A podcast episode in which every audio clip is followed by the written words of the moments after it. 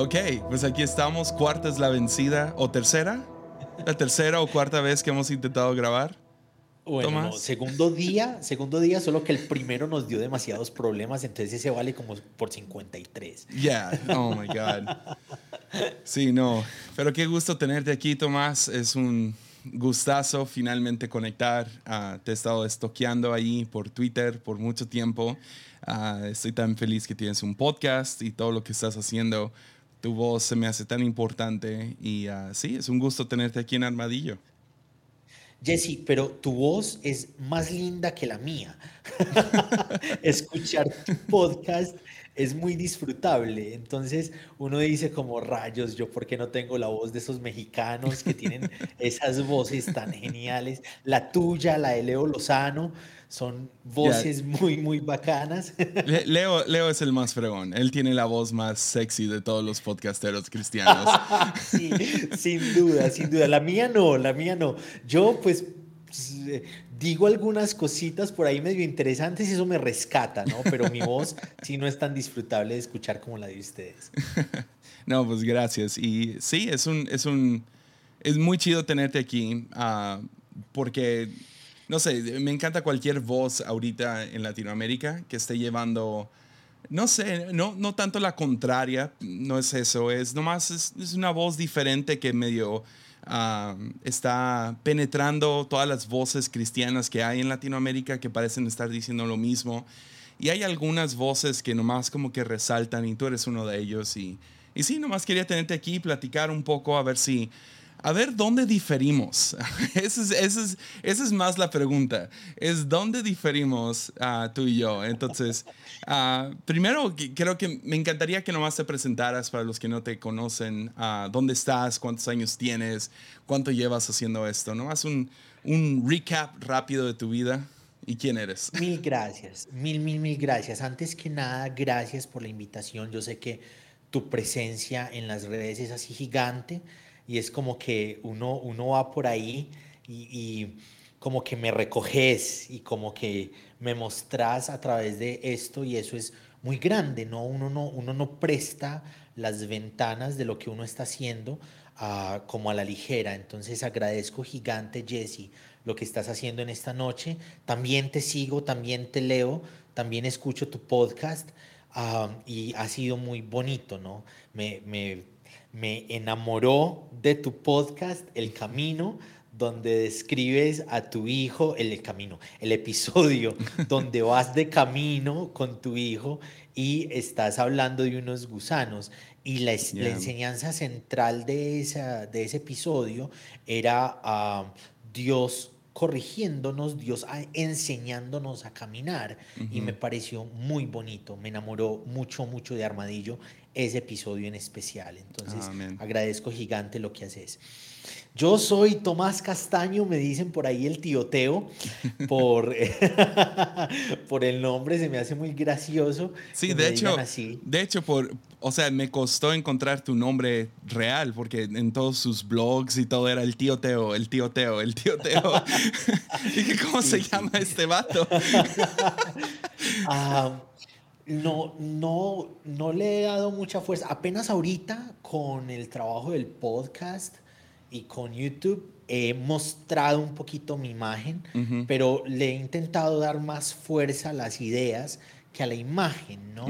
Ahorita con YouTube, con los thumbnails, se me hizo interesante empezar a jugar un poquito con, con, las imágenes, entonces ahí le di como rienda a que me conocieran un poquito. Gordo, barbado, feo, muy fácil de encontrar. somos del mismo club. Ah, eh, tengo 34 años, soy una oveja negra desde hace un montón de tiempo de la iglesia. Nací en, el, en la iglesia pentecostal, en una iglesia donde, pastoreaba, donde pastoreaban unos tíos, ¿no? Mi tío, mi tía y algunos de, liderazgo eran familiares y me aportó gigantemente esa experiencia eclesial, pero cuando empecé a hacer preguntas empecé a ser incómodo, ¿no? Entonces en medio de las preguntas se generó incomodidad eh, y me hice camino, me empecé a caminar, nunca de... Eh, desestimé la fe, mm. pero sí empecé a cuestionar las estructuras y los sistemas y las denominaciones alrededor de la fe. Entonces en este camino llevamos un montón de años, empecé a decir cosas a raíz de un documental que hice que se llama El entre nosotros, que está en el canal. Siento, es de esas cosas así full pentecostales, siento, creo que fue algo que Dios me pidió que hiciera.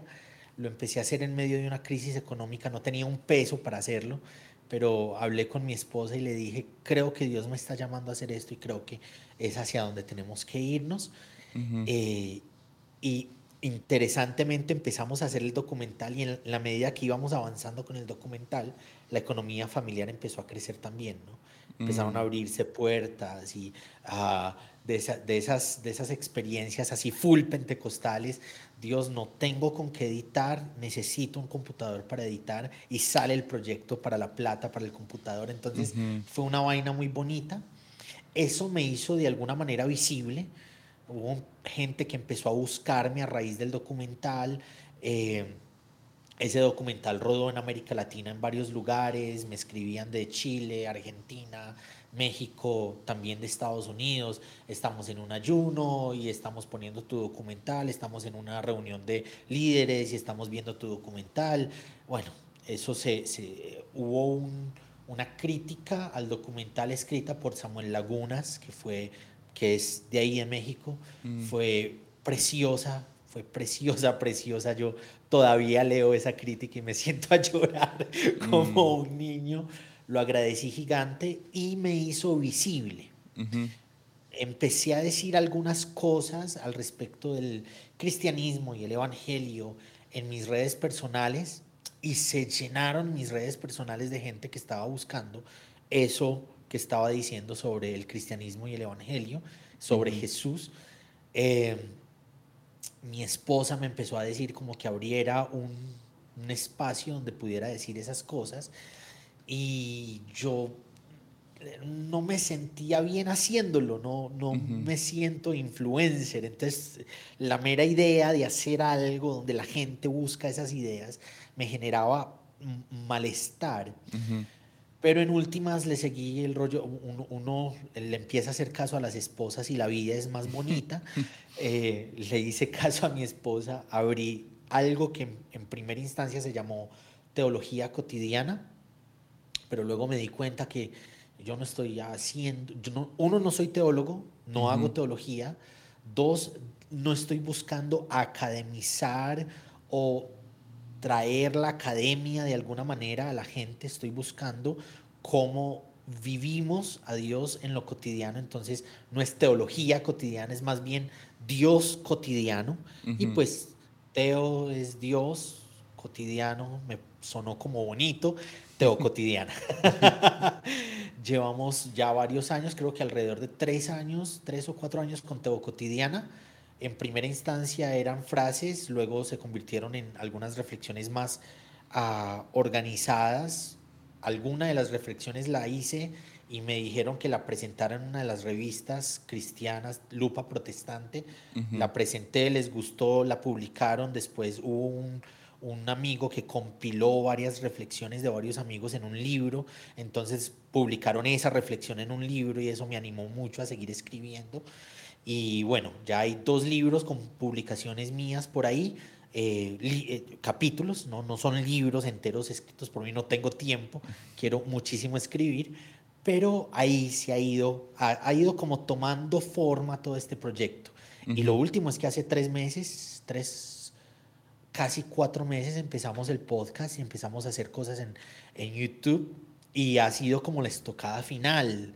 Se ha hecho mucho más masivo, ha hecho mucho más visible, la gente se acerca, no sé, les gusta mucho el contenido audiovisual, entonces la gente se acerca a buscar ese contenido que uno empieza a crear y ahí va el canal, ya estamos casi en mil eh, suscriptores desde, desde hace cuatro meses, entonces muy animado, muy feliz de estar haciendo esta vaina. Yeah, wow.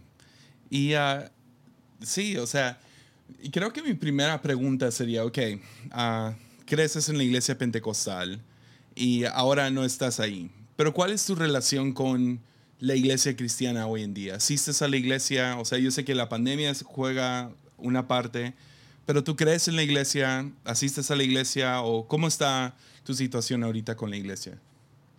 No tengo ninguna denominación en este momento. Antes de pandemia estábamos asistiendo a una, a una comunidad de un pastor con el que conversé mucho cuando nos conocimos. Eh, conversamos mucho, éramos, no- nos conectábamos mucho. Tengo, mi esposa y yo, a veces nos reímos mucho al respecto, porque casualmente tenemos mucha afinidad los dos a donde sea que lleguemos a las iglesias. Entonces nos, eh, se genera una conexión muy interesante entre los pastores principales, los líderes de esas iglesias, y terminamos siendo amigos y, y también en algún momento eso fue contraproducente Mm. porque no, pues queremos que nos pastoreen, no queremos, Yeah. bueno, las conversaciones son muy bacanas, pero había momentos en necesitamos pastorado, Yeah. necesitamos que nos pastoreen. Bueno, asistimos a El Olivo, la comunidad de fe, a donde, don- donde, los amigos pastores, que era una comunidad muy chiquita, muy bonita, y llegó pandemia y pandemia arrasó. Pandemia, en la ciudad vivíamos en, en un apartamento muy pequeño, Ujú. 42 metros cuadrados, eso es una cajita de fósforos. eh, y teníamos, los dos teníamos las oficinas ahí, y estaban los juguetes del niño, y estaba el niño, y el niño jugaba, y bueno, ahí también estaba la suegra que ha sido la nana de nuestro hijo durante un montón de tiempo. Entonces empezó a haber fricciones, es, eh, no estábamos bien. Nos fuimos para un pueblo, ¿cierto? Mm. y en un pueblo porque podemos acceder a más por más poquito, ¿cierto? No es tan costoso como en la ciudad, entonces donde cuando hubiese alguna tensión cada uno pudiera encerrarse en su oficina mientras se pasara, ¿no? Eh, entonces desde que estamos aquí en el pueblo no asistimos a iglesia, eh, aquí hay, entiendo que hay varias iglesias pentecostales.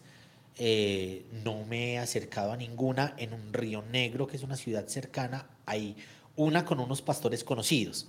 ¿cierto?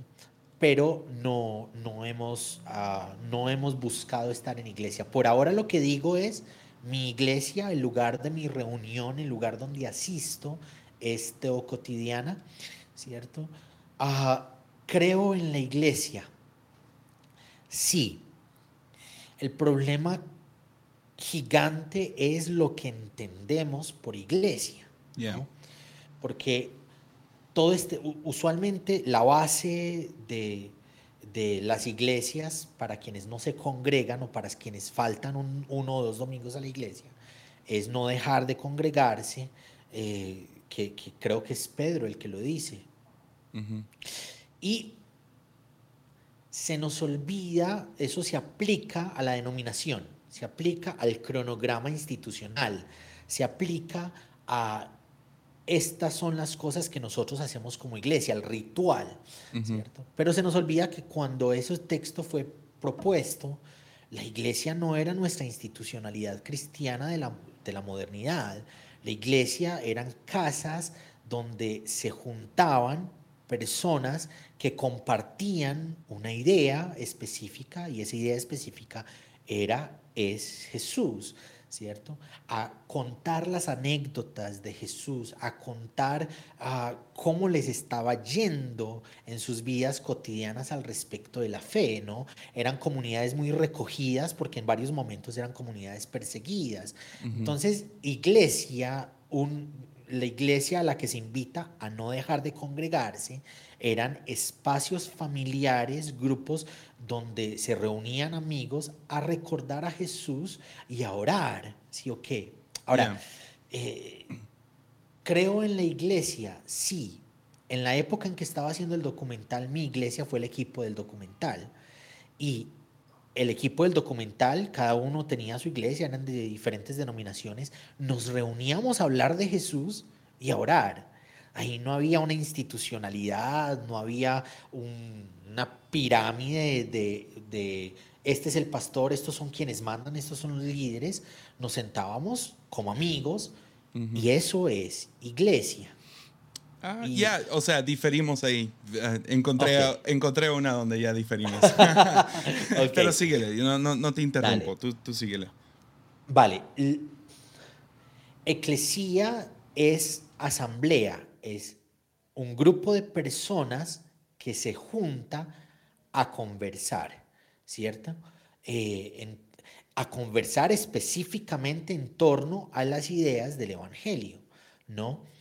Nosotros hemos enmarcado Eclesía en la institucionalidad cristiana y creo que Eclesía trasciende la institucionalidad cristiana eh, y existe cuando nos reunimos con el otro, independiente de la denominación, independiente de la institucionalidad. Creo que si quedo con la gente, pongo en mis redes, voy a tomarme un café en Starbucks de yo no sé dónde, las personas se acercan, hablamos de Jesús, eh, nos escuchamos los unos a los otros, estamos los unos con los otros, creo que ahí es iglesia, ¿cierto? Eh, ese es un poquito mi... Hay una cosita que siempre me gusta recordar de ese texto específico de no dejar de congregarse, es el texto que hay antes de él, ¿no? que casi no se usa, casi no se habla, eh, y que creo que es el clímax ¿no? de, del lugar de donde no debemos dejar de congregarnos. Y es eh, que dice, para estimularnos en el amor y las buenas obras, ¿cierto? Y después dice, no dejemos de congregarnos. Eh, entonces, creo que el lugar, la, lo que debe ocurrir en la eclesía, en la iglesia, es, ah, debe ser un centro donde se estimule en el amor y en las buenas obras. Hay muchas iglesias que tienen por nombre iglesia, pero no hay un estímulo al amor y a las buenas obras, y creo que son, son, son agrupaciones, denominaciones que se han desviado de su, de, su razón de ser, de su, su acción lógica, ¿no? representar a Jesús como comunidad, ¿no? estimularnos en el amor y las buenas obras. Sí, supongo que donde difiero, o sea, obviamente yo estoy totalmente a favor de que unos amigos se reúnen en una cafetería y hablan de Jesús y, y creo que es muy provechoso, puede ser muy bueno pero al final del día, o sea, si estudias el libro de Hechos y un poco acerca de la historia de la iglesia, uh, empiezas a ver ciertas cosas que están medio fuera de. O sea, por ejemplo, hablaste de que no hubiera una pirámide de autoridad. Sí, pero al mismo tiempo, ¿cómo reconcilias cosas como el concilio de Jerusalén? Que decidieron, ok, vamos a ser más inclusivos hacia los gentiles. ¿No? O sea, yo creo, yo estoy contento acerca de eso cosas como Ananías y Zafira, uh, trayendo algo tóxico a la iglesia, uh, tratando de deformar a la, iglesia primitiva. Y yo, yo, sé que podríamos hablar acerca de todos los matices de, de un versículo como ese o una historia como ese y si realmente se dio tal y cual como no lo imaginamos y cosas así. Y, pero, o sea, la razón que tenemos el Nuevo Testamento en sí es porque había líderes escribiendo cartas a sus diversas iglesias y enseñándoles cómo representar a Cristo aquí en la tierra. Ahora, yo no estoy diciendo que ah, necesitamos una pirámide ah, de jerarquías. Obviamente yo lo quiero ver mucho más como un círculo. Pero definitivamente sale de las normas de amigos reuniéndose en una cafetería o haciendo un documental, orando por el proyecto y teniendo conversaciones largas acerca de Jesús. Aunque se me hace muy bonito eso, se me hace provechoso, ah, el, filtro que siempre tengo es un chico aquí que tenemos en la iglesia que se llama Chuy Villegas. Uh, Chuy Villegas vive aquí más o menos a unas dos, tres cuadras de la iglesia. Viene diario a nuestra iglesia y tiene, tiene un retraso mental. Y, ah, y cada vez que pienso en qué tan bonito sería, ah, yo y mis compas, yo y mis amigos, hablando acerca de Jesús, leyendo el nuevo libro de Richard Rohr haciendo un estudio y hablando acerca de las diferencias entre, no sé, diferentes posturas, ah, no sé, acerca de la Trinidad o lo que sea. Uh, Chuy Villegas cabe ahí, puede venir. Si, si, queda suficiente, si queda muy lejos o si queda, vamos a estar felices de que Chuy está ahí y los temas que hablamos, etcétera, etcétera. yo siempre uso Chuy como el ejemplo el filtro mío personal, como lo que estamos haciendo hoy, incluye a Chuy, porque si no incluye a Chuy, no veo cómo somos el cuerpo de Cristo aquí en la tierra. En, ese punto acordamos completamente. ¿no? Es que si, si varias cosas. Uno, la descripción actual de iglesia, bueno, la descripción que estoy proponiendo de iglesia no tiene como fin decir que lo otro no lo es, mm. ¿cierto? ¿Ok? Entonces, no estoy diciendo esto sí lo es, la institucionalidad no lo es. El problema es que desde la institucionalidad sí hemos dicho esto sí es, lo demás no, ¿cierto? Mm, okay. Eh, entonces, si eh, Teocotidiana busca a futuro ser iglesia, ¿cierto? y ser iglesia con un lugar, con una estética definida, con un organismo definido. Ahora, el asunto piramidal creo que no cabe en ningún lugar del Evangelio. Mm. ¿cierto? Jesús, su mensaje, su buena noticia, aclara que en el reino de Dios, porque los, los discípulos están buscando quién rayos va a ocupar los primeros lugares, ¿cierto? Y ocurre varias veces.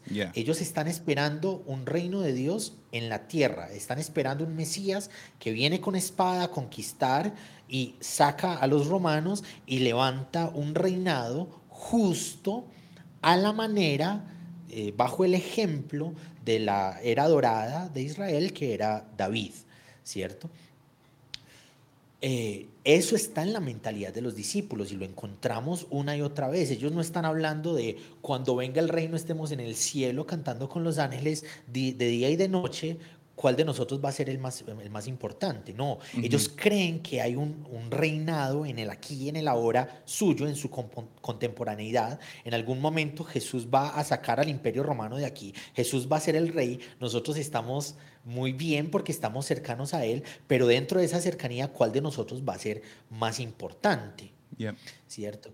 Y la enseñanza de la importancia es una y otra vez, sean el menor, sean el, el siervo, ¿cierto? Entonces, de entrada, las estructuras piramidales que son las que sostenían las, eh, la realidad de poder de este mundo, ¿cierto? Eh, que es a eso a lo que se refiere los gobernantes de este mundo, los poderes de este mundo, se está refiriendo a las estructuras sociales. Eh, mundo es cosmos, cosmos es sistema, los sistemas de creencias que precisamente hacía que unos estuvieran en la cúspide de la, de la pirámide y otros estuvieran en la base. La forma de relación que propone Jesús es una relación horizontal. Y dentro de ese horizonte hay una organización, claro que sí.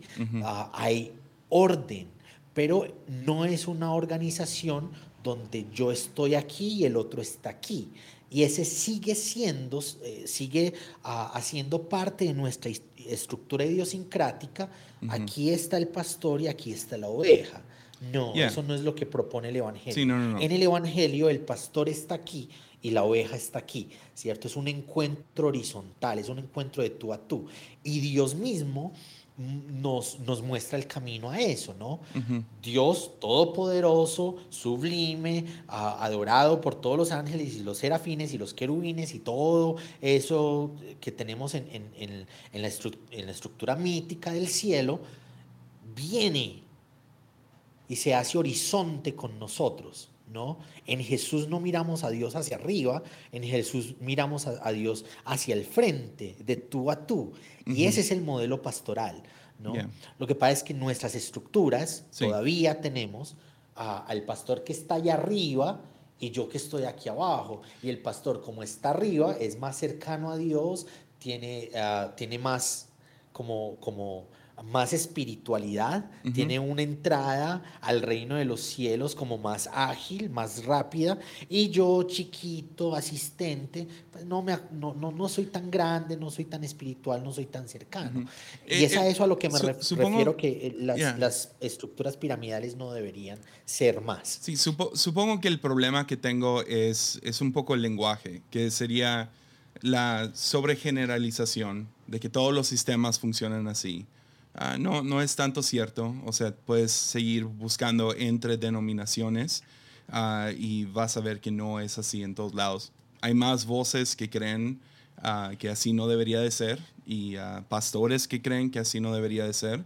Yo tengo el privilegio de ser parte de una iglesia donde el pastor no cree de esa manera de, de pirámide y, y, todo eso, pero al mismo tiempo, cualquier grupo, digamos, ok, tú comienzas un grupo en el Starbucks, ¿no? En, la cafetería. Ah, y, se pone muy bien. Ah, y se pone bien, pero tú eres el que enseña, ¿no? O sea, digamos, uh, Teo Cotidiana, Tomás está enseñando. y, luego pues llegan algunos que dicen, pues yo también quiero enseñar.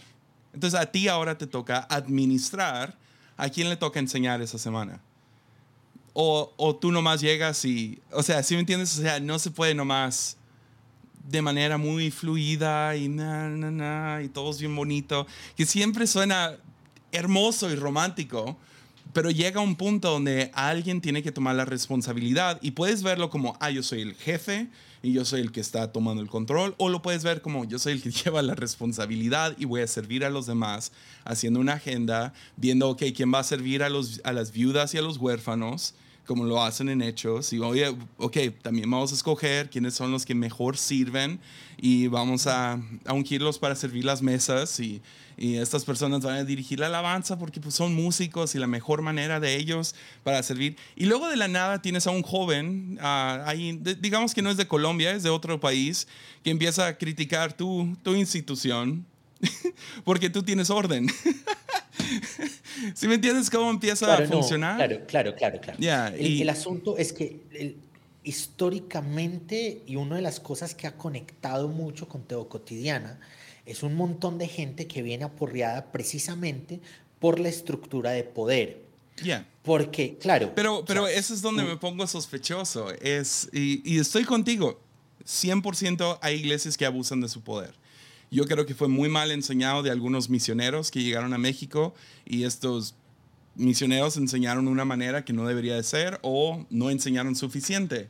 Y los próximos líderes que se levantaron eran hambrientos por poder, hambrientos por influencia, hambrientos por dinero. Lo ves, ¿no? Es la fama, la dama y la, y la lana, ¿no? O sea, son las tres, siempre están estas tres, pero, pero decir que toda la institución es así. Pero ven, yo te hago una, yo, yo te hago una, una aclaración a, a eso. Yo soy antioqueño en mi país. Y los antioqueños somos, uno, hipérboles. No tengo ni idea de qué es eso. exagerados. Ok, ok, ok. Uno, exagerados. Ah, lo segundo es, existe en las, yo uso mucho la metonimia. Ya, otra vez, ¿qué es eso? Eh, cuando uno organiza, eso es una, una, ah, una posibilidad literaria en que uno puede nombrar lo específico a partir de lo general o nombrar lo general a partir de lo, de lo específico. Okay. ¿Cierto? Eh, eh, es, es, como si Sí, es, es, el, es el árbol y el bosque, el bosque y el árbol. Exacto. Ok, yeah. Ok, entonces cuando hago una generalización, que suelo tener problemas en mi lenguaje, al escribir de esa manera. Sí, no, no, no, hay ningún problema. O sea, yo te estoy diciendo lo que yo, lo que yo estoy viendo con, con algunos que se están levantando, que, que sí tienen, o sea, tienen mucha inteligencia, tienen, están cuestionando cosas. De la nada los ves tirando tirando a la basura todo, ¿no? no, no, y no, no podría hacer eso. Mi, abuelo fue pastor.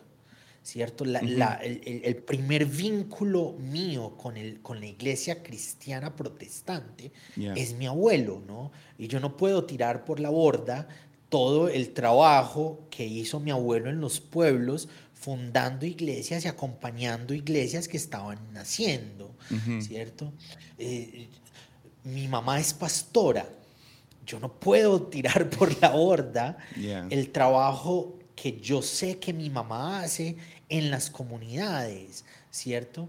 Ahora, también es cierto que no es tan mínimo, no es tan chiquito el hecho de que hay una generación aporreada por la manera en que se ha propuesto el Evangelio, sí. por las pirámides de poder y en ese poder este al que yo le tenía confianza, me, me rompió el corazón. Y no solamente rompió el corazón, es que por un lado hay unos problemas gigantes de finanzas y del discurso de finanzas, y por, por, el otro hubo, hubo abuso físico y sexual, ¿cierto? Y no es tan chiquito. Es, es, un, es, un, es una vaina que es muy grande. Lo que pasa es que no se nos gusta hablar mucho de los casos católicos. ¿no? Hace poquito salió en la prensa más de 300 mil abusos a menores de edad en la Iglesia Católica de Francia. Pero es que venga, hay en, en, una, en una, creo que en 70 años, ¿no? en, un, en un marco espaciotemporal específico. Pues que ahí hacen falta los abusos de los protestantes. Y hace falta lo que hay después de ese marco y antes de ese marco, ¿cierto? Porque nuestras iglesias, nosotros creemos que tenemos una historia muy bonita y nuestra historia está llena de sangre, nuestra historia está llena de violencia, de violaciones, de abusos de poder. Y mi invitación, porque lo que, lo que siempre decimos es que esos no eran cristianos, es que eso no somos, nosotros nos identificamos con los que sí son. Y los que sí son eran unos grupitos así chiquitos. En nuestra historia cristiana apoyamos el nazismo. En nuestra historia cristiana hemos apoyado las dictaduras militares en, América Latina. nuestra, eh, hay una carta de las iglesias pentecostales eh, alabando ¿no? el, el trabajo de Pinochet porque es el que Dios puso para librarnos de los gays, para librarnos del, comunismo. Entonces, hay una generación aporreada por la forma en que la iglesia ha sido iglesia. Y esa es una verdad. Y manifestando, poniendo sobre la mesa esas verdades de abuso, eso ha permitido conectar gente que se había ido de las iglesias y han dicho, ah, se puede creer en Jesús sin estas estructuras de abuso. Entonces, claro, cuando es como en tu caso, ¿no? Tu iglesia lo mira de una forma diferente. Qué brutal, qué genial. Ojalá muchos conozcan tu iglesia, Jesse. Eh, Brooksy, Brooksy Cavi. Ojalá mucha gente conozca la iglesia de Brooksy. Eh, eh, Marcos Baker está proponiendo estructuras de iglesia donde se descentraliza a la gente, donde la gente gira en torno no a la estructura, no a los marcos de pensamiento, sino a la cruz, a Jesús, ¿cierto? Bienvenido sea, es que yo, yo sé que no soy el primero que está diciéndolo, yo sé que hay muchos, pero hay que decirlo, ¿no? Y hay que seguirlo diciendo hasta que nuestras, nuestras realidades eclesiales empiecen a cambiar y a transformarse. Sí, 100%. Y la, razón que, reacciono de esa manera es que sí, no sé si tú has visto, has estado entonado a, sí, a las, básicamente hay un tono, ¿no? Cuando, uy, yo ya encontré a nuevos, nuevas voces en mi vida, entonces yo ya no necesito la iglesia y toda la iglesia es abusiva y, y ahorita, o sea, este episodio va a salir justo después de hacer una serie de cuatro semanas acerca de la iglesia primitiva, ¿no? iglesia primitiva y luego entro hasta 1347 con la plaga negra. Pero, pero hablando acerca de todo esto, es impresionante, número uno, todo lo que la iglesia soportó. O sea, que sobrevivió a los tiempos de, de Constantino, que la iglesia se distorsionó a tal manera que era no, no, se, no podías identificar a Cristo en ella, ¿no? O hablas acerca de la persecución o de todas las confusiones teológicas que, pasa al principio con diferentes apologistas levantándose y herejes y, y luego termina con lo de la plaga negra. Y número uno, es impresionante que sobrevivió todo esto. Por otro lado, sí es cierto, la iglesia tiene un pasado oscuro, muy feo. Sin embargo, siempre está ese remanente ahí. Y, uh, y, y ese es donde queremos estar es donde, ok, buscamos ser eso, ahora tenemos que identificarnos con la iglesia completa. Uh, yo, yo, yo me encuentro en, como yo me declaro, yo me considero pentecostal y tengo que aceptar sus pecados y sus frutos, ¿no? Es, es ok, sí, nosotros como, como pentecostales hay mucho que aprender, hay mucho que, que, mejorar. Uh, tiene que ser un poco más tomada en serio.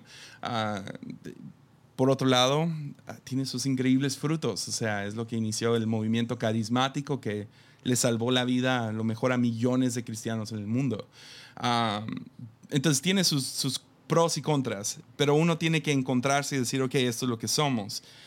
Ahora, yo no tengo ningún problema criticando a la iglesia. ¿Por qué? Porque soy parte de ella.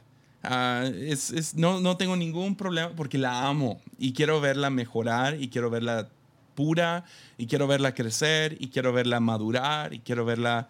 Uh, ahora, yo no soy el, el, que lo hace, lo hace Jesús, pero también escoge a algunos, ¿no? Para hacer esto y, y para ser una voz en medio de, para redirigirlo. ¿Crees que sea posible que una de las cosas, porque se escucha mucho, te digo mucho, mucho, de que, ah, no, para mí la iglesia ya no, lo que yo quiero es un grupo pequeño en una cafetería. O sea, me dio hasta risa que dijeras la cafetería. Pero uh, me hace pensar que a veces, a veces, pues como nos movemos como, como seres humanos es un péndulo, ¿no? Es, es, es un columpio. Entonces sucede todo esto, la, la gravedad de la iglesia otra vez pareciéndose a Constantino, uh, los tiempos de Constantino y las cruzadas.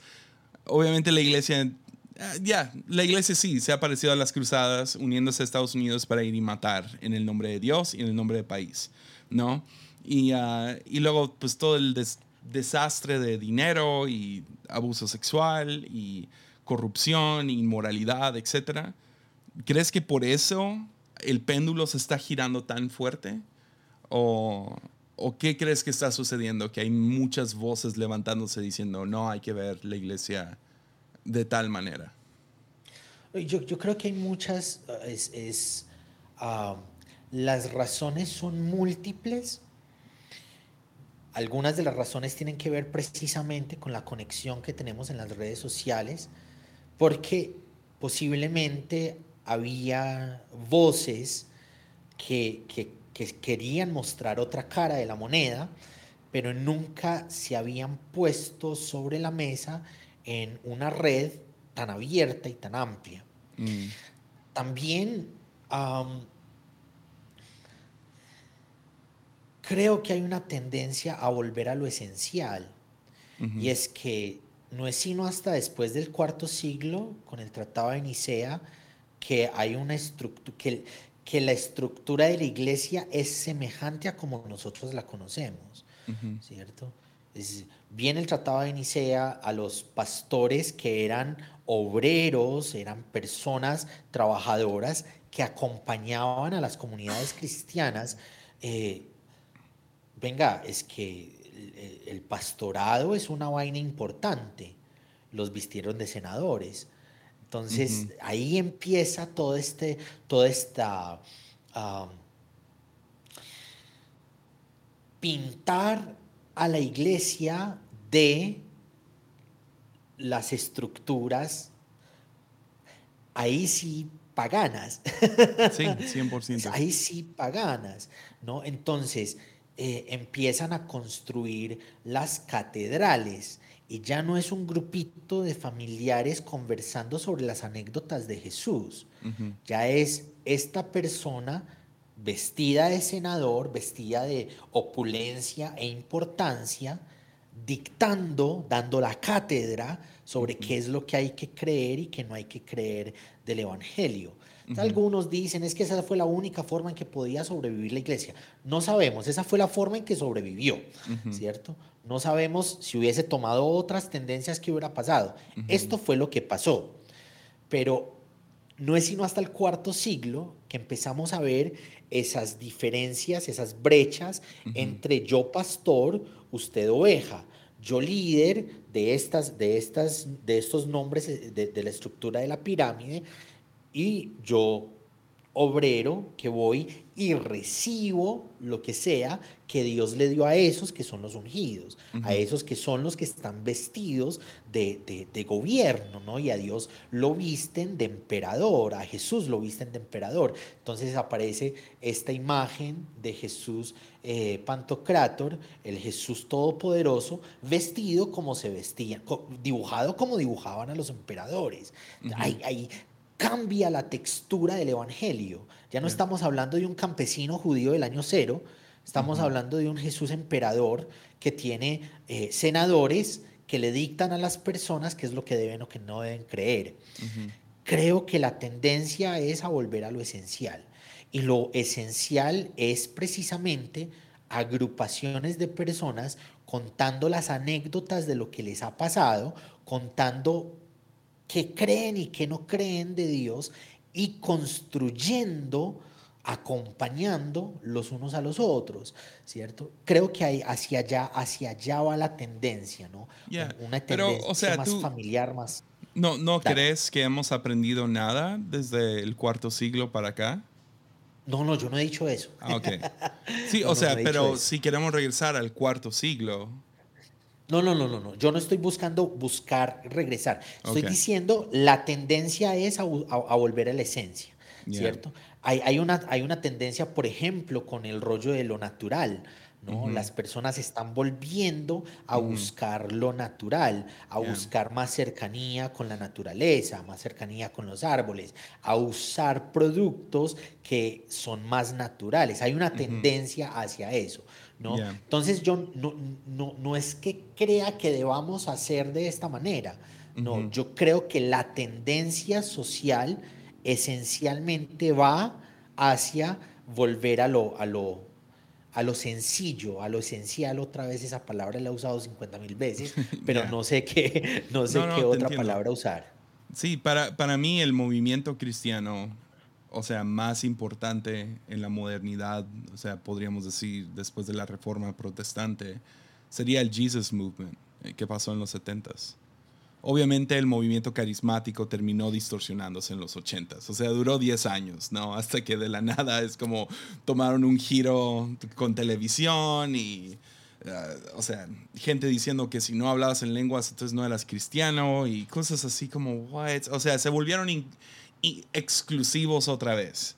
De ser un movimiento que, que era, o sea, completamente abierto, ah, que lleguen los hippies descalzos a nuestras iglesias y, y ah, lees libros acerca del tiempo de, del Jesus Movement y te vuela la cabeza. Líderes que tomaban drogas junto con sus, con sus otros líderes, con sus miembros de la iglesia y ¿what? O sea, pero al mismo tiempo sí ves a Dios moviéndose de gran manera. Ahora, yo no estoy diciendo toma drogas con la gente de tu iglesia. Les fue muy mal a todos los que sí lo hicieron, pero, pero ves la libertad con la que estaban y el amor y la pasión que tenían hacia Jesús. Y para mí es como eso sí representa mucho de, regresemos a algo un poco más esencial, minimalista en esto, en el sentido de, ok, estas son las, las bases Que, que, nos dejó el libro de Hechos o nos dejó Jesús mismo y ah, podemos seguir construyendo sobre esto. Yo ah, creo, y de hecho varias veces he contestado algo similar cuando me hacen preguntas al respecto. No se trata tanto de destruir lo que tenemos por iglesia. Mi intención no es, vea, esto está malo todo. no. Ah, en primera instancia, creo que es necesario hacer que la institucionalidad reconozca que quienes están por fuera de la institucionalidad también son iglesia. Eso sí me parece esencial, ¿cierto? La institucionalidad no lo reconoce, no lo, no lo tiene en su discurso. El que no está dentro de nuestras denominaciones y dentro de nuestras estructuras no son iglesia, y sí, sí lo son. ¿Cierto? Si, si a iglesia en las personas que se reúne con el primo, la mamá y la amiga a hablar sobre Jesús y a cantar y a orar. Eso es iglesia. Iglesia a la luz de las enseñanzas del Evangelio, ¿cierto? Ahora, dentro de la institucionalidad cristiana, no creo que la solución sea apaguemos y vamos. No, creo que tiene que ver precisamente con el paradigma de la idiosincrasia cristiana. Cómo nos entendemos, cómo nos entendemos al respecto del otro, al respecto de la sociedad, ¿cierto? Y cómo buscamos vivir el Evangelio dentro de nuestros contextos contemporáneos. ¿sí? Eh, creo que se trata de eso. Ahora, creo también que viene, ¿no? Y no a Alarcón, una española, escribió un texto hace poquito que, se, llama eh, ¿Y qué de la deconstrucción? Ella avisa, eh, eh, prevé que toda esta deconstrucción, todo este acercamiento a nuevas posibilidades, a nuevas ideas, que algunas no son tan nuevas, pero estaban aisladas y, como decía ahorita, se han hecho visibles o más visibles con las redes sociales, ella prevé que en unos años es posible que encontremos nuevas formas de hacer iglesia alrededor del mundo, ¿cierto? Eh, hace un tiempo surgió, ah, no recuerdo el nombre, como una gama de iglesias alternativas, eh, pero se vistió de lo mismo. En últimas, eran iglesias dentro de la misma estructura, dentro de las mismas idiosincrasias, pero que tocaban electrónica en sus cultos, o, metal, o tenían como una estética diferente dentro del mismo discurso.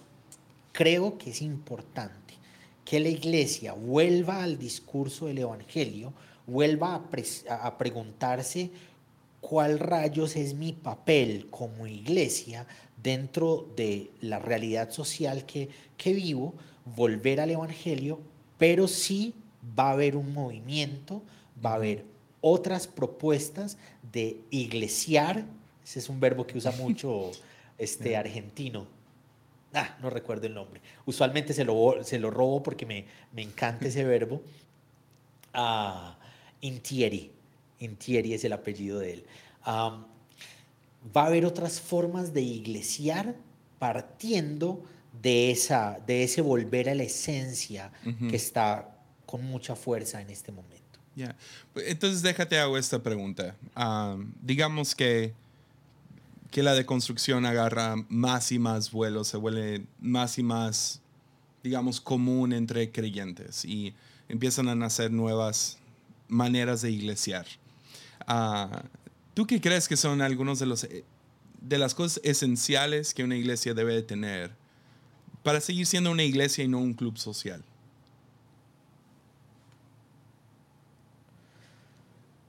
Jesús y el Evangelio, las narraciones fundantes, ¿cierto? Eh, la mirada puesta en poder leer y entender, reflexionar, eh, eso, eso, que se nos enseñó de Jesús, la intención constante de hacer de ese Jesús de las narraciones del primer siglo una acción, una praxis real en nuestra contemporaneidad.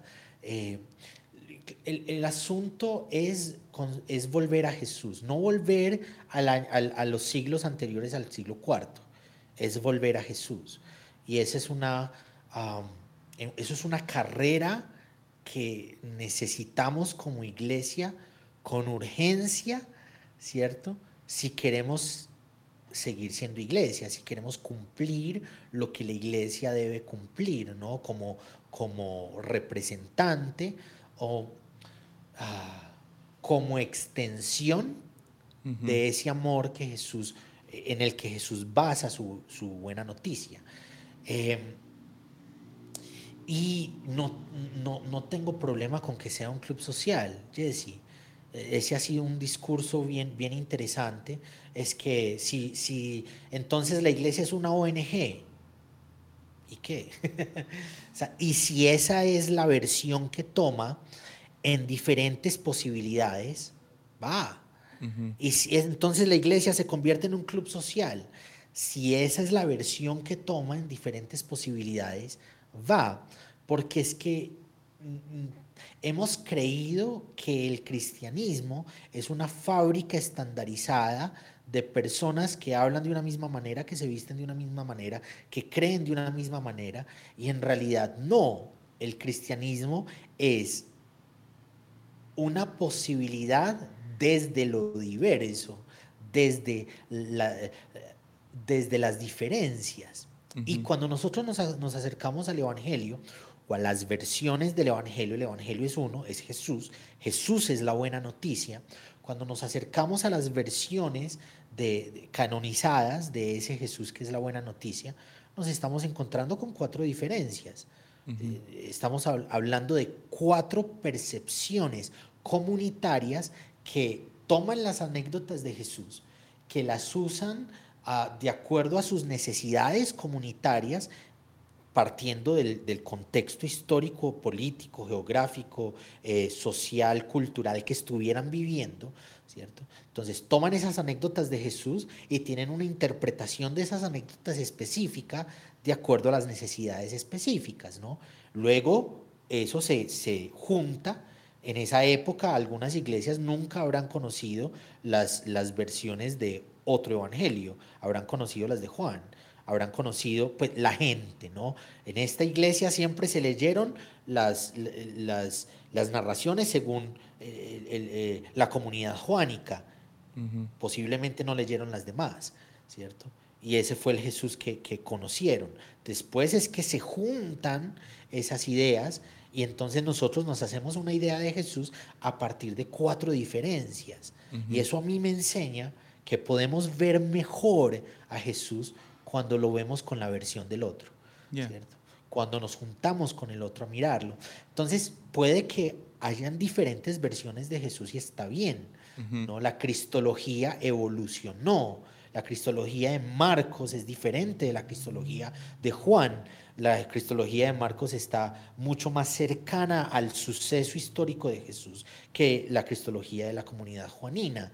Y no estaba mal, no había problema. Hubo cristianos que nunca conocieron la cristología juanina. En el principio era el verbo y el verbo era Dios, el verbo era con Dios y el verbo era Dios. Hubo cristianos que nunca encontraron esa, eh, eh, esa conclusión que sí había tomado la iglesia juánica, ¿cierto?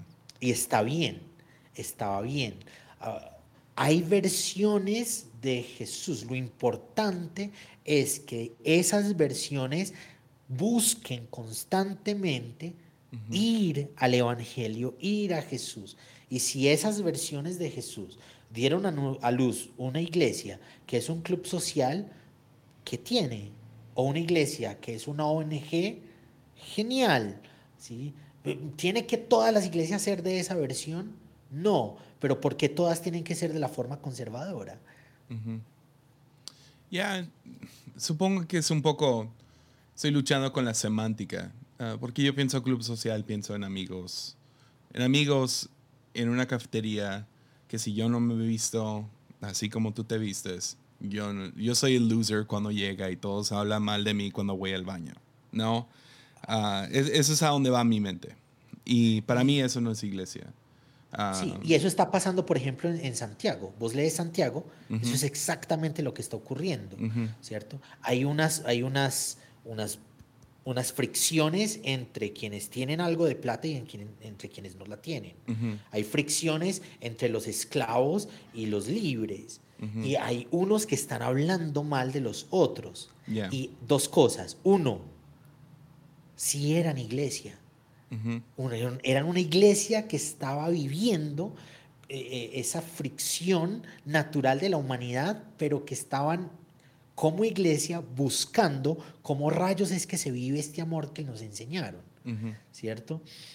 Y dos, es precisamente frente a esas fallas de, de, la humanidad de la iglesia que viene la invitación constante de Santiago demostrar amor y de no vivir el mundo. Es a eso a lo que Santiago llama mundo. ¿no? El que es amigo del mundo es enemigo de Dios. En la voz de Santiago, mundo es que alguien esté hablando mal del otro, que hayan fricciones con los hermanos, que no haya armonía en el, en el trato con el otro, ¿cierto? Entonces viene y atraviesa, mientras está hablando de no hablar mal, la lengua es como una espada que puede matar, no amen al mundo ni las cosas que hay en el mundo, ¿cierto? Mundo es las fricciones entre los hermanos. Ahora, claro, para mí eso no es iglesia pero eso es lo que, lo que hay en todos los lugares. Sí, o sea, sí, supongo que se podría decir lo mismo acerca de un edificio grande lleno de gente.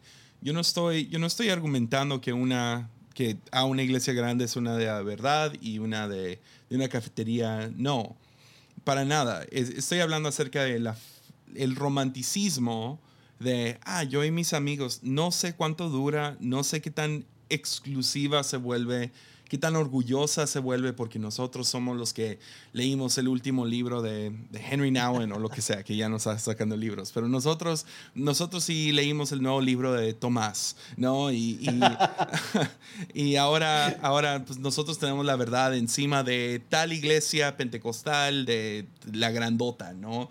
entonces hay cierta arrogancia luego me pregunto cosas como, ¿y las viudas y los huérfanos? Y visitar a los que están en la prisión, ¿y dónde está el hierro contra hierro? ¿Y dónde está el, el, el, incluir a aquellos que se sienten invisibles, donde no caben dentro de ningún otro club social?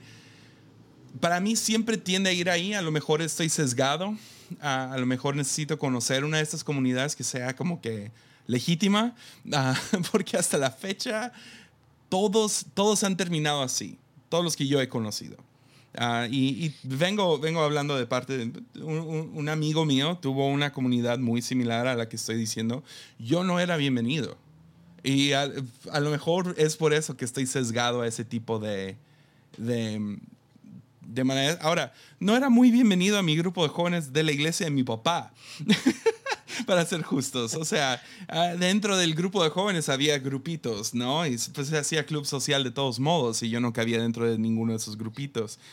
Entonces, supongo que mis críticas son un poco fuertes en contra de esos grupos, pero al mismo tiempo creo que, creo que, creo que nomás decir, ah, Jesús y el Evangelio, o no me acuerdo cuáles eran las dos cosas que dijiste, se me hizo muy, o sea, muy amplio y, y, al mismo tiempo como que tan amplio que como que tomaste poquita pintura y trataste de pintar toda una pared. Como que, ok, pero ¿hay algo en específico? Ah, ¿Qué dirías? Ok, una iglesia necesita esto para ser diferente a un grupo que ve películas y platican acerca de su espiritualidad. ¿Cómo hay algo? buscar a Jesús, vivir a Jesús. Y yo, yo, en eso, yo en eso sí soy muy uno, se vale la ambigüedad. Eh, hemos satanizado ser ambiguos y la ambigüedad se vale. Eh, cuando digo hemos satanizado, no me estoy refiriendo a vos, Jesse, estoy refiriéndome a la generalidad cristiana, ¿no? al discurso cristiano. Hemos satanizado que hayan posibilidades ambiguas. Y dos, y creo que la ambigüedad se vale. Y dos, yo creo que la acción de Dios ocurre sea cual fuere mi discurso. La mm. acción de Dios no está enmarcada por mi discurso. Busco personalmente, intencionalmente, y más con la responsabilidad que me va generando las redes. ¿no? Ayer me mandó un muchacho un tatuaje que se hizo en la pierna con una de las frases de todo cotidiana diciéndome gracias por las frases eh, me han hecho, me han inspirado, me han hecho uh, volver a Jesús. Y es, es una responsabilidad muy grande, ¿no? Y yo lo llevo un poquito más allá, a lo romántico. ¿Qué, ¿Qué, frases se están tatuando en el alma de quienes, estamos, de, de, quienes nos están escuchando, mm. ¿no? Y, eso da miedo, porque, porque yo no quiero tatuar mensajes que lleven al odio y a la fricción y al, no, yo quiero tatuar mensajes que lleven a las personas a buscar a Jesús. Ahora, eh, creo en el proceso no de las personas con Dios, pero sí de Dios con las personas. Creo que ese proceso nosotros lo hemos querido enmarcar en nuestras iglesias. Las personas tienen que vivir esto, tienen que saber esto, tienen que creer esto, y si no lo creen de esa manera, entonces tenemos que hacer todo lo posible porque si lo crean, porque es que dentro de ese marco es que Dios va a ocurrir en ellas. Lo que Dios ocurre en nuestra vida no está enmarcado por un programa discipular, por un programa eclesial. El programa discipular hay que quitarlo, yo no estoy diciendo eso. Hay que quitar las iglesias, yo no estoy diciendo eso, mm. ¿cierto? Pero la obra de Dios ocurriendo no depende de las iglesias, de cómo las iglesias prediquen o de cómo las iglesias estén estructuradas. Depende de Dios con las personas. ¿Cierto? Y esas fricciones existían. Ah, por allá el relato, en el relato, la primera conversación que Jesús tiene con Pedro después de que Pedro lo niega. Me parece hermosa y para mí esa es la base de la acción pastoral, ¿cierto? Pedro niega tres veces, Jesús le habla a Pedro tres veces del amor y de que haga el ministerio, ¿cierto? me, me agapeas te fileo, pastorea mis, a mis ovejas. Me agapeas, Pedro, te fileo, pastorea mis, mis ovejas. Me agapeas, tú lo sabes, Señor. Está hablando del amor tres veces en contraposición a las tres veces que falló. ¿sí? Y sobre esa, sobre esa, sobre ese revés a la falla de Pedro, Jesús basa el pastorado. Pastorea a mis ovejas no sobre Pedro eh, siendo un super santo, super moral, super no falló, sino en el perdón de Dios sobre las fallas de Pedro. Pero a lo que quería llegar con esto era, con este relato, es al final, Jesús sigue hablando, va a hablar con Juan, Pedro le pregunta, hey, ¿este qué?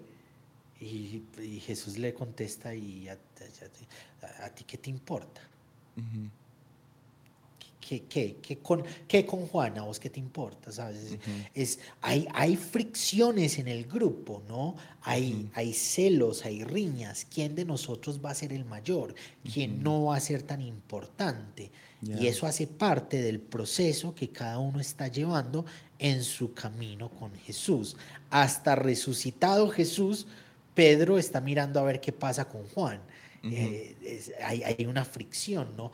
Hasta Jesús ya por allá, Pedro levantando iglesias, Pablo levantando iglesias, hay una fricción entre Pablo y Pedro. Y esa es parte de la realidad de la iglesia. Hay fallas, ¿cierto? Hay fallas humanas, hay, hay, eh, personas que siguen en los procesos y ahí están en lugares diferentes del proceso, ¿no? Ah, yo, yo me tomo dos minuticos para hacer esta analogía. uno de los episodios del podcast tiene que ver con las maratones. Una vez estuve en una maratón, no corriendo, sino como camarógrafo. Claramente no corriendo. y yo notaba, hay diferentes grupos, estaban estos que estaban haciendo 5 kilómetros, estaban estos que estaban haciendo 25 kilómetros. Ah, estaban quienes corrían desde el principio muy rápido y llegaban muy rápido a la meta y estaban quienes iban muy despacio desde el principio y llegaban a la, meta más lento. Y hago una analogía invitando a la iglesia a ser como los maratonistas. Uno, a todos se les celebra, sin importar en cuál punto de la, de la carrera está, ¿cierto? La gente está en en el alrededor gritando. Se le celebra más al que más dificultad le da. Están estos maratonistas que andan con muletas y a eso se les grita, la, la bulla se siente más fuerte. Eh, eh, están, están estos que están corriendo los primeros cinco kilómetros de la vida, se les celebra, ¿cierto? Parte de, la, de, lo que teníamos que hacer como camarógrafos en el grupo de WhatsApp nos decían, celebren a los maratonistas. Nosotros como iglesia a, a nuestros compañeros, al que va más atrás, lo criticamos y lo, ay, ¿por qué no mm. avanza? ¿Por qué no hace? ¿Por qué no está? Al que le da más dificultad lo acribillamos, ¿no? Porque no es suficientemente cristiano. Eh, esos que van rápido, esos que van por allá adelante, son los que medianamente celebramos. Pero de ahí para atrás, si no anda rápido y no estamos en el mismo lugar del proceso, ¿cierto? Sea la, la iglesia que sea, sea la del club social o la iglesia con mucha estructura, hay diferentes personas en diferentes puntos del proceso, ¿no? Y hay, hay, unos que se les, se les dificulta más aceptar a estos otros, ¿no? Yo conocí a un pastor de muchos años que abiertamente decía, se me dificulta mucho aceptar a la comunidad LGBTIQ hay una generación diferente, a mí se me, se me dificulta menos. Yo soy muchísimo más abierto. Tal vez por los discursos en los que nacimos, en los que crecimos, pero hay diferentes puntos del camino, ¿no? Y en medio de eso Dios está ocurriendo. Dios está en el proceso de cada uno. Ya. No, pues e, esa es la razón que te quería traer. que gente viera qué tan brillante eres, amigo. Y ah, supongo que no diferimos tanto. Ah. Ah, de pronto nos saca, de pronto viene alguien y nos sacan un, video los apologistas, ¿no? Ya. como lo hicieron con vos, ¿no? Vienen y, toman alguna de las frases que dijimos y. Ya, sacan un minuto. no, amigo, qué, qué buen tiempo. Llevamos más de una hora. Entonces. Sí. Oh, wow, ¿dónde no veo? Ya. ok, sí, ya, ya vi. pero, pero fue un gustazo. ¿Dónde te pueden encontrar los que te quieran seguir? Um, ya, dale, dale tu pitch. Uh, o sea, mm. si alguien te quiere conocer, ¿dónde pueden ir? Es muy fácil. Teo Cotidiana. en todas partes. En, Instagram, Teo Cotidiana. En, en, Twitter, Teo Cotidiana. En Facebook, Teo Cotidiana. Hay una página que es una revista. Hay algunas ideas mías, pero hemos querido recoger ideas de otras personas que se llama teocotidiana.com. Estamos en YouTube como Teo Cotidiana y estamos en los, en los canales de audio, el podcast de Teo Cotidiana. Eh, así se llama, el podcast. Ese es el único que tiene como un nombre diferente. El podcast de Teo Cotidiana. ahí nos pueden encontrar. Jesse, vos escribís, escribí para Teo Cotidiana. Mandanos un, un artículo para Teo Cotidiana. Va, va, va, va. No, pues uh, qué gusto, vato. Y uh, espero tenerte de vuelta aquí en Armadillo pronto. Y uh, sí, eres una gran bendición para todos los que no lo conocían. Espero que ya ya sepan qué onda con Teo Cotidiana, vayan y síganlo. Y uh, sí, qué gusto que estuviste aquí, amigo.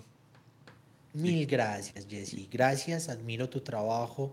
Uh, me, me, gusta mucho acercarme a lo que tenés por decir y me, me, parece muy bonito poder conectar. Eso es lo más bonito que me ha regalado este proyecto, conectar con personas. Gracias por dejarte conectar conmigo. No, pues súper. Pues sigue cambiando el mundo, Tomás. Eres, eres, ah. un, eres una joya. Y a todos los demás, nos vemos la próxima semana. Ánimo.